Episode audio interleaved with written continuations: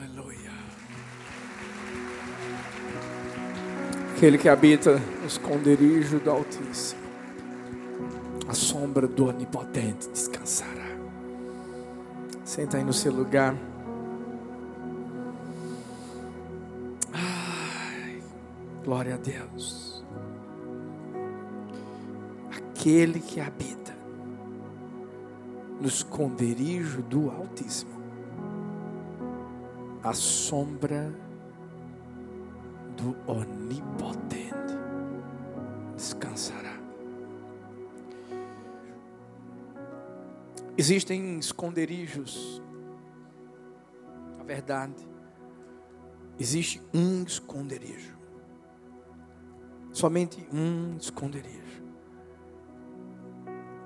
Em que eu e você temos que estar sempre. É o esconderijo da presença de Deus. Essa é a presença que nos sustenta, essa é, é a presença que nos guia. É a presença que traz favor. É a presença que, que nos carrega. Mas o problema é que existem pessoas que estão habitando em outros esconderijos. Esconderijo da depressão o esconderijo do medo. Verdade, o esconderijo do medo é que faz com que as pessoas se escondam em outros esconderijos. A mensagem de hoje é saindo do esconderijo. Talvez você tenha entrado hoje aqui Mas durante tantos anos da sua vida você está se escondendo. As pessoas não conseguem enxergar o que se encontra dentro do seu coração. Talvez você chegou hoje aqui e existe uma máscara que tem tentado impedir que as pessoas enxerguem que está aqui dentro. Hum. Mas eu quero que você entenda uma coisa: Deus já enxergou. E é por isso que Ele te trouxe aqui. É por isso que Deus te atraiu a esse lugar. Independente do que você está vivendo. Hoje é o dia de Deus te tirar desse esconderijo. Seja ele em qualquer área da sua vida, talvez é o esconderijo de uma decepção sentimental, de frustrações que você viveu na sua vida. Você meio que se trancou lá dentro de si mesmo, lá dentro de si mesma mas hoje eu quero que você escute. Deus batendo a porta. E tudo que Deus está esperando é que você abra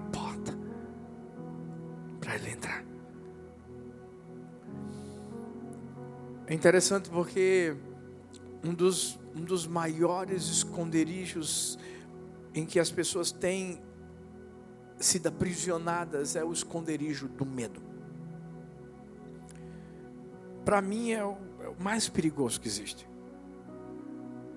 Por isso que a Bíblia diz que Deus não nos deu o espírito de medo.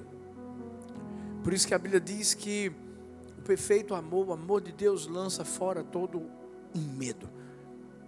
Porque o diabo sabe que ele consegue fazer na vida de alguém que é dominada pelo medo. O medo é algo que todo mundo está sujeito a ser atingido na vida.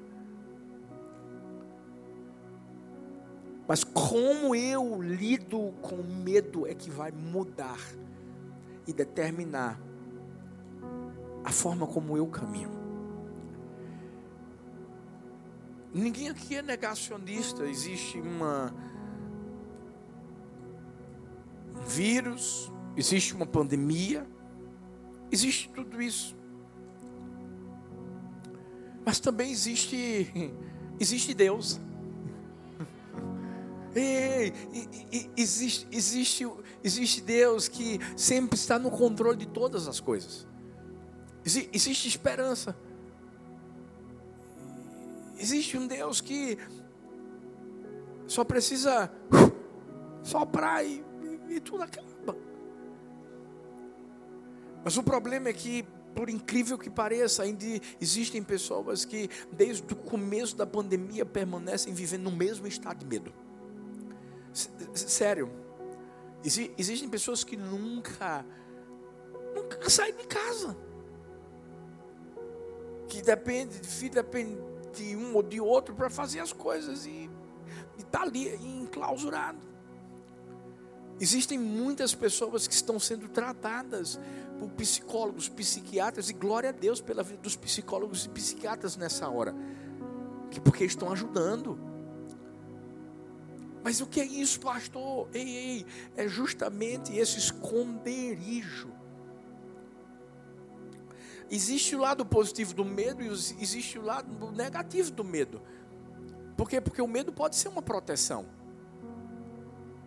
Você não vai chegar num lugar onde tem um, um, um abismo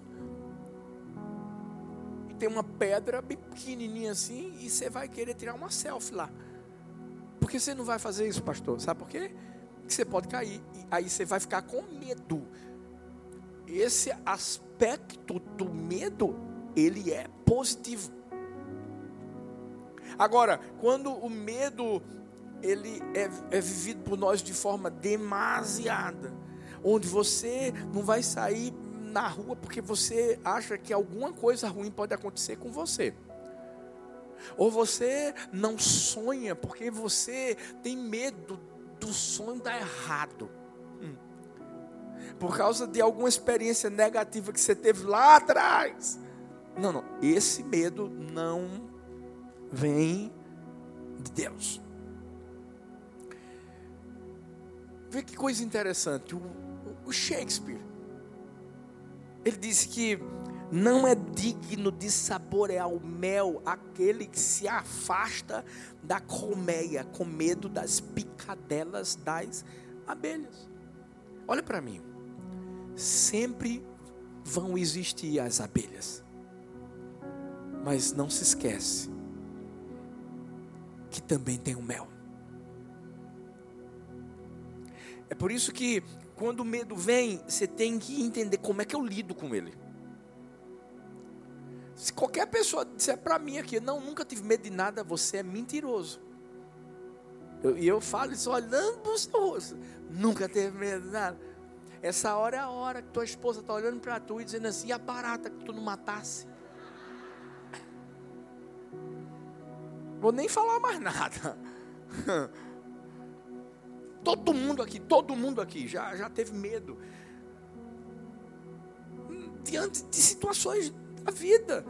Decisões, é ou não é? Decisões que a gente tem que tomar, que dá medo. Né?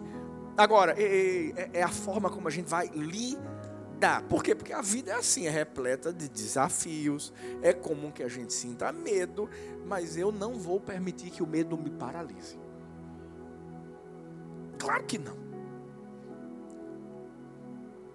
Por quê? Porque quando a gente começa a entender que, que através do que Jesus realizou na cruz do Calvário, ei, esse medo é arrancado do nosso coração, aí é quando a gente começa a ouvir a, a, as experiências lindas da Bíblia, de Davi se colocando diante de Golias e botando para quebrar nele. Aí é quando a gente vê que Daniel entra numa cova que tinha um monte de leão e Deus cuidou dele. É quando a gente vê que Sadraque, Mesaque Abitinego, uau, foram colocados numa fornalha e caminharam lá e, e a, o quarto homem A presença de Deus envolveu a vida deles. Então, deixa eu te perguntar: você acha que, você acha que Davi não sentiu medo? Você acha que é, é, é Daniel, Sadraque, Mesaque, não se, é claro que, humanamente falando, eles devem ter pensado alguma coisa, mas a forma como eles reagiram diante daquilo. Porque todos eles têm uma coisa em comum: todos eles abriram a boca para vencer o medo. Você sabe qual é o problema de muita gente? É que tem muita gente, infelizmente, alimentando o medo através do que fala.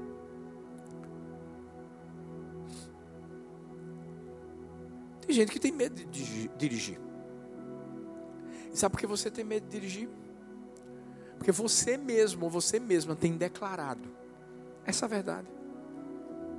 Mas e se eu bater? Mas e se eu tiver numa rampa e não conseguir fazer a minha embreagem? Olha Deus falando aí, não, tá? Eu, eu, eu, eu vi. Tá ali, ela está rindo ali. Pega esse carro, mulher. Ei! O medo nos paralisa. Mas Deus, Deus, nos faz continuar seguindo em frente. E é com Deus que a gente tem que ficar. Sabe, um escritor inglês, W. H. Auden, ele falou que a gente estava vivendo na idade da ansiedade. Mas tem um outro escritor francês chamado Albert Camus, que disse assim: Nós estamos no século do medo. E a verdade é que uma coisa anda com a outra, é como se fossem irmãos gêmeos: o medo, a ansiedade. Porque a ansiedade é justamente o medo de algo que a gente nem sabe se vai acontecer, vai dar errado. Talvez você está aqui, sabe, e Deus está botando uma bênção na sua mão. Talvez é na sua área sentimental, Deus trouxe o, homem da sua vida ou a mulher da sua vida. Mas sabe por que você está com medo? Porque você viveu uma experiência horrível lá atrás e você está com medo que, que aconteça a mesma coisa. Deixa eu te dizer uma coisa. Para.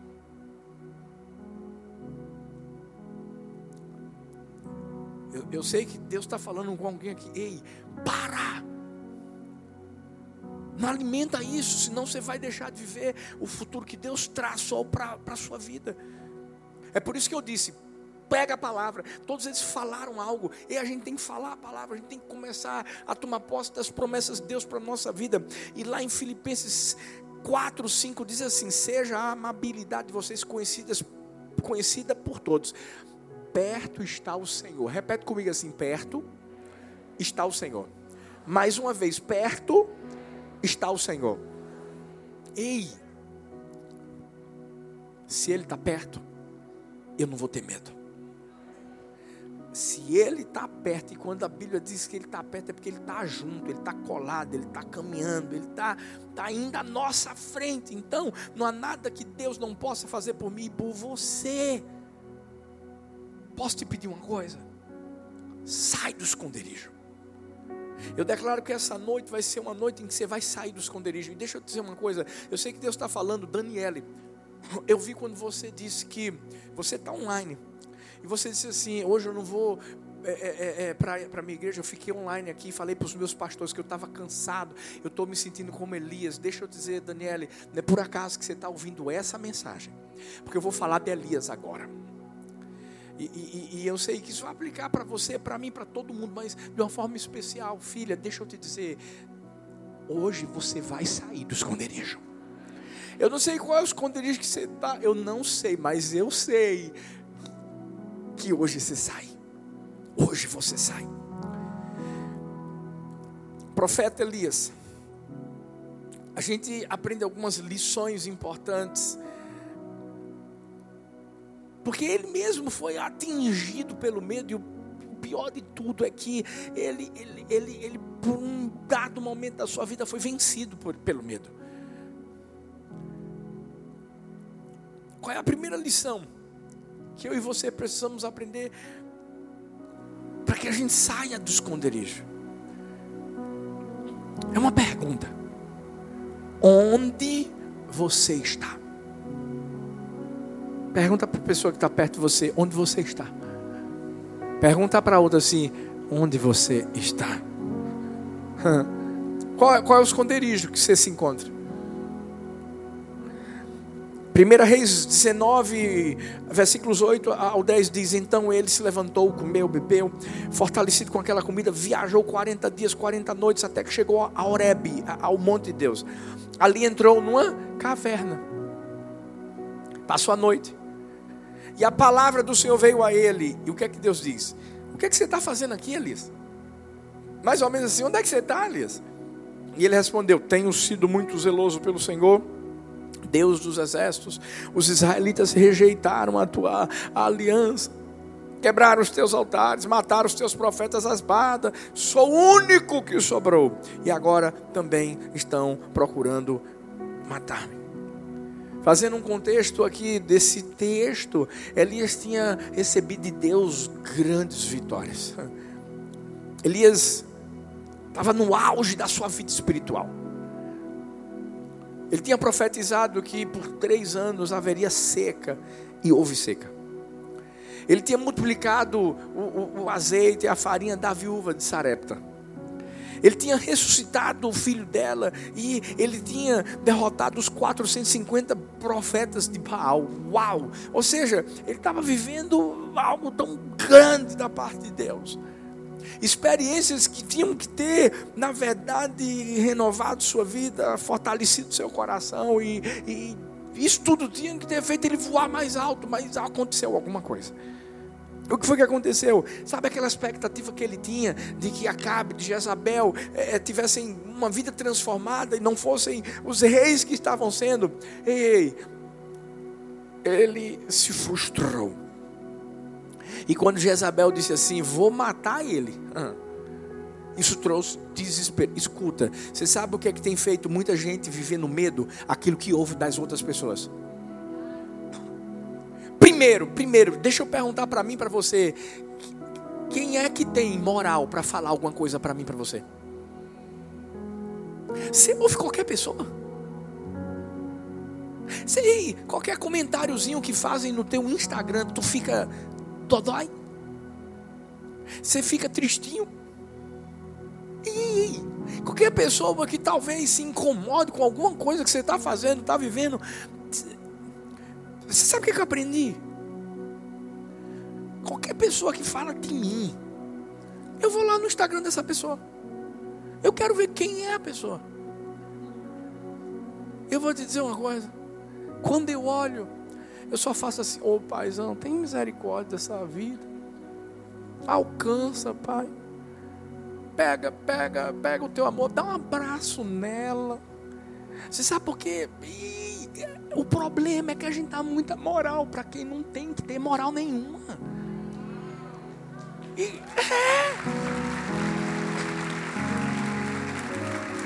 Gente, Jesus dava moral para os fariseus. Não! Pelo contrário, chegava botando para quebrar. Por quê? Porque, por mais que eles falassem, não queriam que Jesus realizasse o um milagre e etc. Porque no, era o sábado. Ah, não, porque tinha que lavar a mão. A religiosidade existente da época. Sabe o que Jesus fazia? Não dava moral para eles, não. O que Jesus fazia era ouvir a voz do Pai e fazer o que o Pai mandava.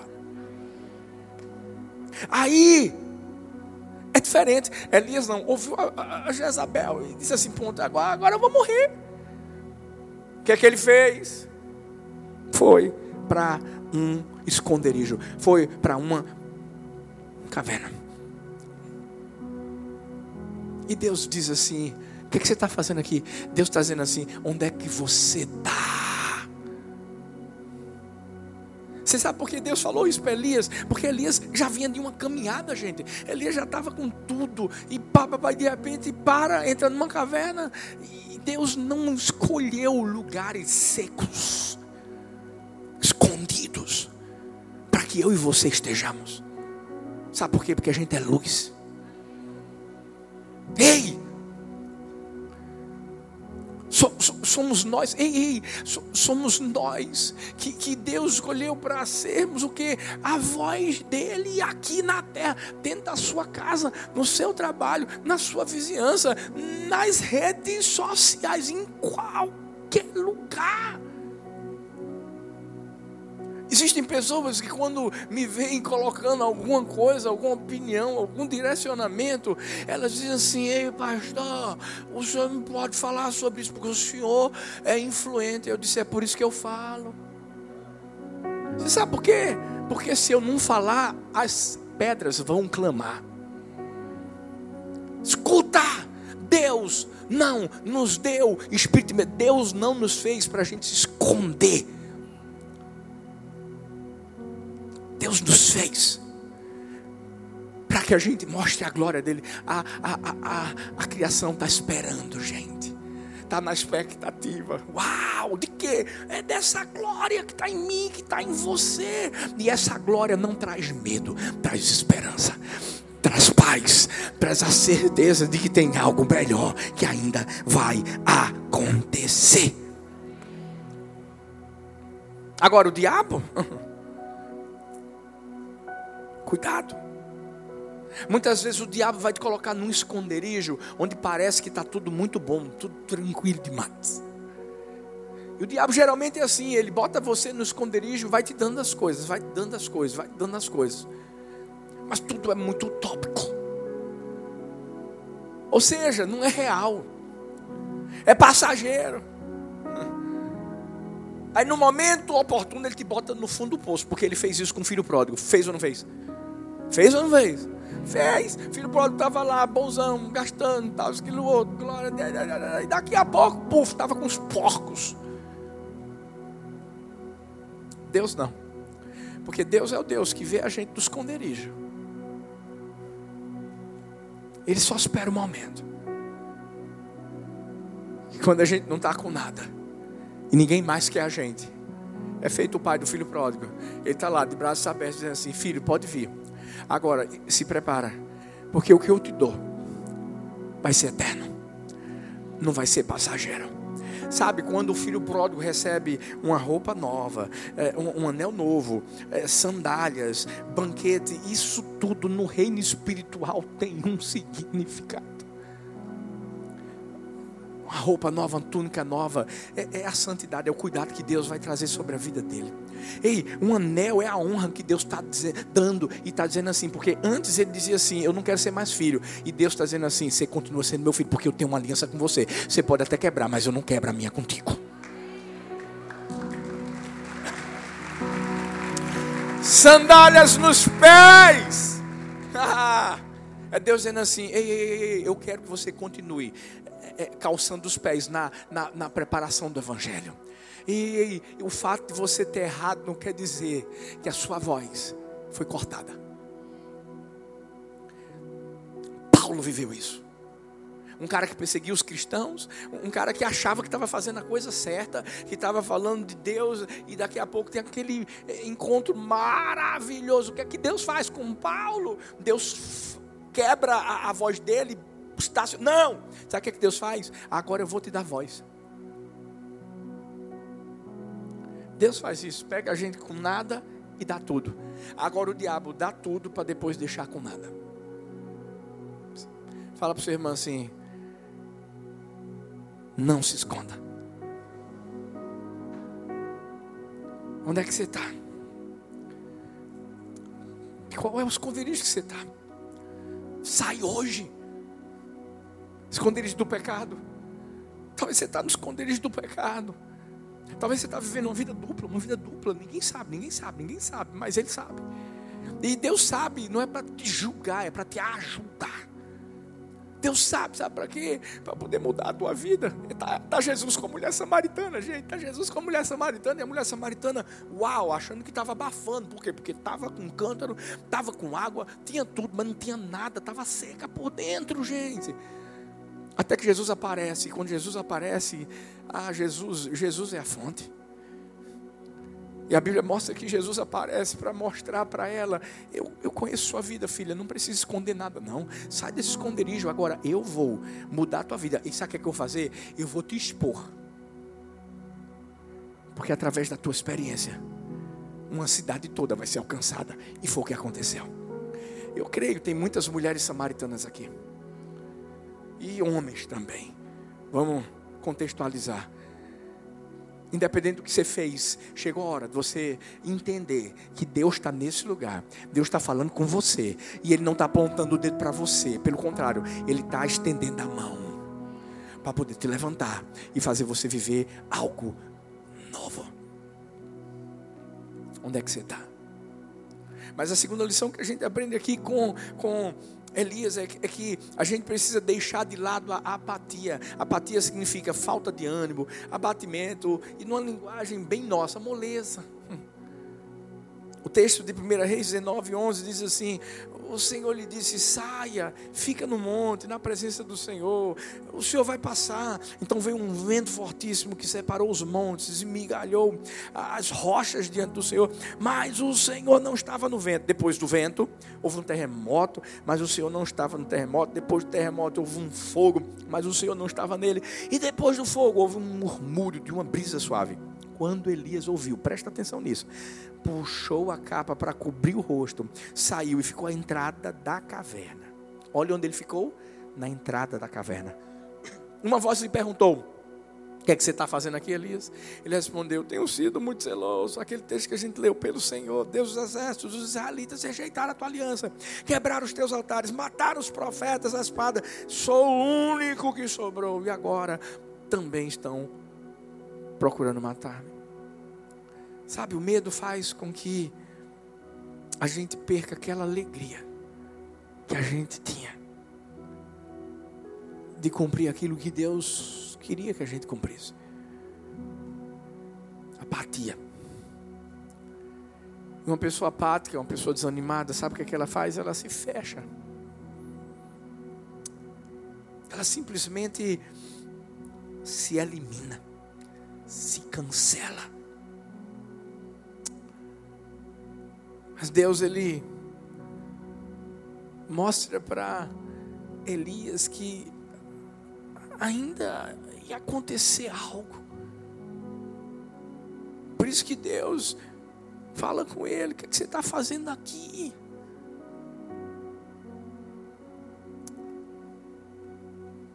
Eu não sei, talvez você está hoje aqui e o seu coração está desanimado. Talvez você está hoje aqui e, e, você tem, tem vivido essa apatia. Que apatia? Ei, você não é mais o mesmo. Você não é mais a mesma. Talvez o diabo está fazendo isso para tentar destruir a tua casa. Porque você não é mais o mesmo com teu esposo. Talvez o diabo está tentando fazer isso para destruir o relacionamento que você tem com seus filhos. Você não é mais o mesmo com seus filhos tanta coisa aconteceu, pandemia, etc. E, e dificuldades financeiras. E sabe o que é está acontecendo com você? Você está se esquivando, você está se trancando no quarto, sabe o que, é que acontece? Você chega do seu trabalho e ao invés de você ficar com sua família, você, você vai para o quarto, você, você vai assistir televisão, você, você vai dormir mais cedo, sabe por quê? Porque você perdeu o ânimo de, de viver a família que você tem. Mas Deus está dizendo hoje para mim, para você, o que é que você está fazendo aqui? O que é que você está fazendo aqui? Porque por mais que você tente se esconder de Deus, Ele, Ele sabe onde te achar. Posso te dar um conselho? Não se esconda de Deus, se exponha para Deus. Sabe, é a hora de você abrir o coração, é a hora de você falar, é a hora de você dizer: Deus, me ajuda. Me ajuda. Me ajuda para eu poder ajudar. Sabe por quê? Porque, principalmente nesse, nesse tempo, gente, as pessoas precisam de alguém. Sabe, pode ser que você não, não possa, como dizem, abraçar, etc. Mas uma palavra que você lançar sobre a vida de alguém pode mudar a vida dessa pessoa. Mas sabe o que, é que tem acontecido? Infelizmente, a gente viveu tanta coisa ruim lá atrás que as pessoas só faziam mandar notícia diabólica. para o WhatsApp. É ou não é? E parou? Parou nada. Oxe. Aí chegou a hora de você entender que você está aqui, sabe para quê? Você não vai ficar escondido, você vai, você vai ser a voz que vai levar transformação e esperança na vida das pessoas. Olha para essa pessoa que está perto de você e diz assim: Ei, preciso tanto da sua ajuda. Olha para outra pessoa e diz assim: Ei, eu preciso tanto da sua ajuda. Mas muitas vezes, por conta, sabe, justamente do esconderijo que a gente quer viver, eu sei, teve uma época que era hashtag fica em casa, beleza, fica em casa. Mas, mas tem muita gente que continua em casa. Tem, tem muita gente que continua em casa. E a casa não é a física, é a, é a, é a espiritual. Essa pessoa está fechada nela. Deixa eu dizer, a pandemia trouxe muito egoísmo no coração das pessoas. Infelizmente. A, a, a pandemia trouxe muito egoísmo. A gente está vivendo um período de muita briga a gente está vivendo um período onde, infelizmente, a opinião das pessoas não vale. Você não tem mais liberdade, você não tem mais direito de escolha. E, e, e tem muita gente olhando de um lado, olhando do outro. É vacinado não? Opa, é não opa, é, opa, opa. Escuta. Cuidado. O diabo quer trabalhar na, na, na, na, na apatia, não na empatia. Ei, escuta, filhos, deixa eu te falar, eu sou líder, eu preciso dizer, a gente já viveu discriminação racial lá atrás. Deixa eu indicar um, um, um filme para você assistir, Filhos do Ódio. Assiste esse filme. O nome é um pouco assim, Laura até disse assim, pai, não gostei desse filme. Por que não, minha filha? Olha o título, Filhos do Ódio, pai. Que ela não, não sabe o que, é que aconteceu. Mas assista. Porque hoje a gente está vendo uma outra realidade. Já, já aconteceu com, com, com o, o, nazismo, né, com o, o, racismo, e agora com essa coisa do ah, é vacinado, não é? Opa, peraí, passaporte, tá errado. Escuta, escuta. Eu tenho que falar. Porque eu sei o que é que vai acontecer se, se a gente não se posicionar. Porque daqui a pouco vão estar tá aqui na porta da igreja, dizendo assim: só entra quem for vacinado. E aqui todo mundo foi vacinado pelo sangue do Cordeiro. Aqui entra todo mundo. Vai entrar todo mundo. Ah. Eu não vou nem falar da parte científica. Porque não existe esse negócio de, ah, porque a pessoa não foi vacinada, então ela tem maior probabilidade de passar. Nada, nada. Todo mundo aqui, meu amigo. tem gente que já foi vacinada três vezes, está na UTI agora. Eu sei, eu, eu tenho provas. Mas, filhos, cuidado, não vamos entrar nessa da, da, da, apatia. Porque é um, é um esconderijo que o diabo quer botar a gente. Escuta. Elias estava vivendo isso, gente. Olha o, que, olha o que um cara que foi ganhador do prêmio Nobel disse, Bernard Shaw, irlandês. Ele disse assim: o maior pecado para com o próximo não é odiá-lo, mas ser-lhe indiferente. Esta é a essência da desumanidade. É o que está vivendo hoje. A gente está vivendo isso hoje, viu? Essa indiferença. Não vamos entrar, não. Ninguém aqui está em esconderijo algum. O único esconderijo que a gente se encontra é o do autismo. E quando a gente sai, a gente na verdade continua nele. E a gente manifesta a glória, o amor, a esperança, a benção sobre a vida das pessoas. Mas em último lugar, Última lição que a gente aprende aqui com Elias é e Deus tem um lugar reservado para você. Aí sim. Aí entra entra nesse lugar. Entra, entra nesse esconderijo. 1 Reis 19, 15 diz assim: O Senhor lhe disse: Volte pelo caminho por onde você veio, vai para o deserto de Damasco. Chegando lá, unja Azael como rei da Síria, unja também Jeú, filho de Ninze, como rei de Israel, e unja Eliseu, filho de Safate, de Abel Meolá, para suceder a você como profeta. Jeú matará todo aquele que escapar da espada de Azael, Eliseu matará todo aquele que escapar a espada de Jeú. No entanto, ó, fiz sobrar sete mil em Israel, todos aqueles cujos joelhos não se inclinaram diante de Baal, e todos aqueles cujas bocas não beijaram. Então Elias saiu de lá, encontrou Eliseu filho de Safate. Ele estava arando com doze parelhas de bois estava conduzindo a décima segunda parelha. Elias o alcançou e lançou sobre ele a capa. Você sabe o que é que Deus estava mostrando aqui para Elias? O lugar dele não era no esconderijo. O lugar de Elias era vivendo o propósito que Deus tinha para a vida dele. Você sabe porque o diabo tenta te colocar no esconderijo? Porque o diabo sabe o que Deus colocou dentro de você e ele não quer que isso seja passado adiante. Olha para mim. O lugar que Deus tem para mim é um lugar, um lugar de autoridade. Quando a Bíblia diz que Deus não nos deu o espírito de medo, mas de ousadia, de poder, de moderação. Hum. Esse é o lugar que Deus quer para mim e para você. Deus não quer que a gente se esconda no medo. Porque o medo vai fazer com que a gente não conquiste o que Deus quer que a gente conquiste. E quando eu falo de conquista, muito mais do que qualquer outra coisa humana, filhos, é, é, são vidas. Essa pandemia, deixa eu dizer uma coisa, fez a gente parar? Pelo contrário, foi aí que a gente acelerou. Foi aí que a gente viveu o ilimitado. Foi aí que a gente começou a viver a expansão. Ei, quantas vidas não foram alcançadas, transformadas, salvas? Eu estava falando com, com o Magno, meu filhão, que foi me pegar hoje lá em casa, e, e eu dizendo assim: filho, a gente não deixou de cumprir o propósito, quantas vidas a gente não alcançou?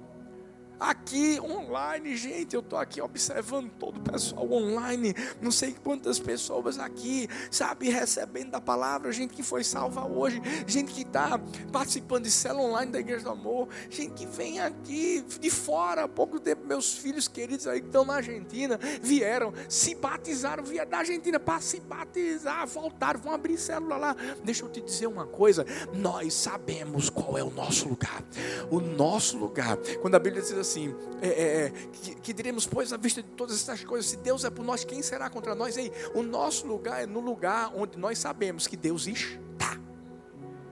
Eleva os meus olhos para os montes, de onde me virá o socorro? O meu socorro vem do Senhor que fez os céus e a terra. Ei, fique em pé no seu lugar. Onde é que você está? Em onde você está. Não deixe o, desânimo ocupar o seu coração. Não deixe a apatia dominar a sua vida, o medo. Deus mostrou para Elias: Elias, tem, a, tem algo grande que eu quero que você faça ainda. Eu, eu, eu tenho um propósito na sua vida. Por isso que Elias foi lá para ungir Eliseu, ungir Azael, sabe? Ele continuou, ele deu seguimento àquilo que já estava dentro do coração de Deus. Sabe por quê? Porque ele entendeu que Deus estava com ele. Lembra quando eu disse: perto está o Senhor? Ele entendeu que não era ele. Quando Deus diz assim, eu ainda tenho sete mil Elias. Na verdade, Deus estava dizendo assim: Elias, nunca pense que é você, sou eu. É isso. É por isso que a gente não precisa ter medo, porque não é a gente, é Ele. É Ele. Eu vi a história de uma família que estava tentando sair de uma casa que estava em chamas. Quando eles estavam quase na porta de saída, o filho caçula, a gente subiu e foi para o segundo andar e ele ficou na frente de uma janela. E o pai desse menino gritava do lado de fora: Filho, pula, papai, papai te pega. Filho, pula, papai te pega. E aquele menino desesperado por conta da fumaça que estava na frente dos seus olhos, ele não conseguia enxergar o seu pai. Ele dizia: Papai, eu não consigo ver você. Papai, eu não consigo ver você. E tudo que o pai disse foi: Mas eu te vejo, filho. Pula. Esse menino pulou. E o pai dele o pegou. Hoje eu quero que você entenda que eu não, eu não sei em qual esconderijo você está. Eu não sei qual foi a prisão que o diabo, infelizmente, né, trouxe para a sua vida, mas, mas apenas ouça a voz de Deus, mesmo que você não veja. Pula, sai. Se prepara para viver os sonhos de Deus na sua vida nesse ano 2022. E as decepções deixa para trás. E o medo de, de, de, ah meu Deus, pode dar errado. E que entrega o teu caminho ao Senhor, confia nele, mais ele fará. Hoje eu quero orar por você. Eu quero, eu quero orar por você que está aqui nesse lugar dizendo assim, pastor, eu preciso. Eu, eu, eu preciso que esse medo seja arrancado. Eu, eu, eu, eu quero sair do esconderijo. Sabe, essa, essa, essa, esse convite não é para salvação, não. Eu já fiz o convite de salvação. Mas hoje eu quero fazer algo diferente. Fecha seus olhos. Você que está vivendo algum tipo de esconderijo na sua vida, medo, talvez é na área sentimental, que envolve tudo, financeiro, é, é, é, sonhos, etc. E você está dizendo assim hoje, pastor, eu, eu, quero, eu quero sair desse esconderijo. Você é salvo, mas o diabo está tentando dominar a sua vida. Ei, você tem que aprender como lidar com esse medo. Eu vou pedir para você fazer uma coisa. Você vai vir aqui à frente, eu vou orar por você aqui na frente. Enquanto a gente vai estar tá louvando o nome do Senhor, você que quer essa oração, vem para cá. Pode vir para cá. Pode vir hoje Deus vai te tirar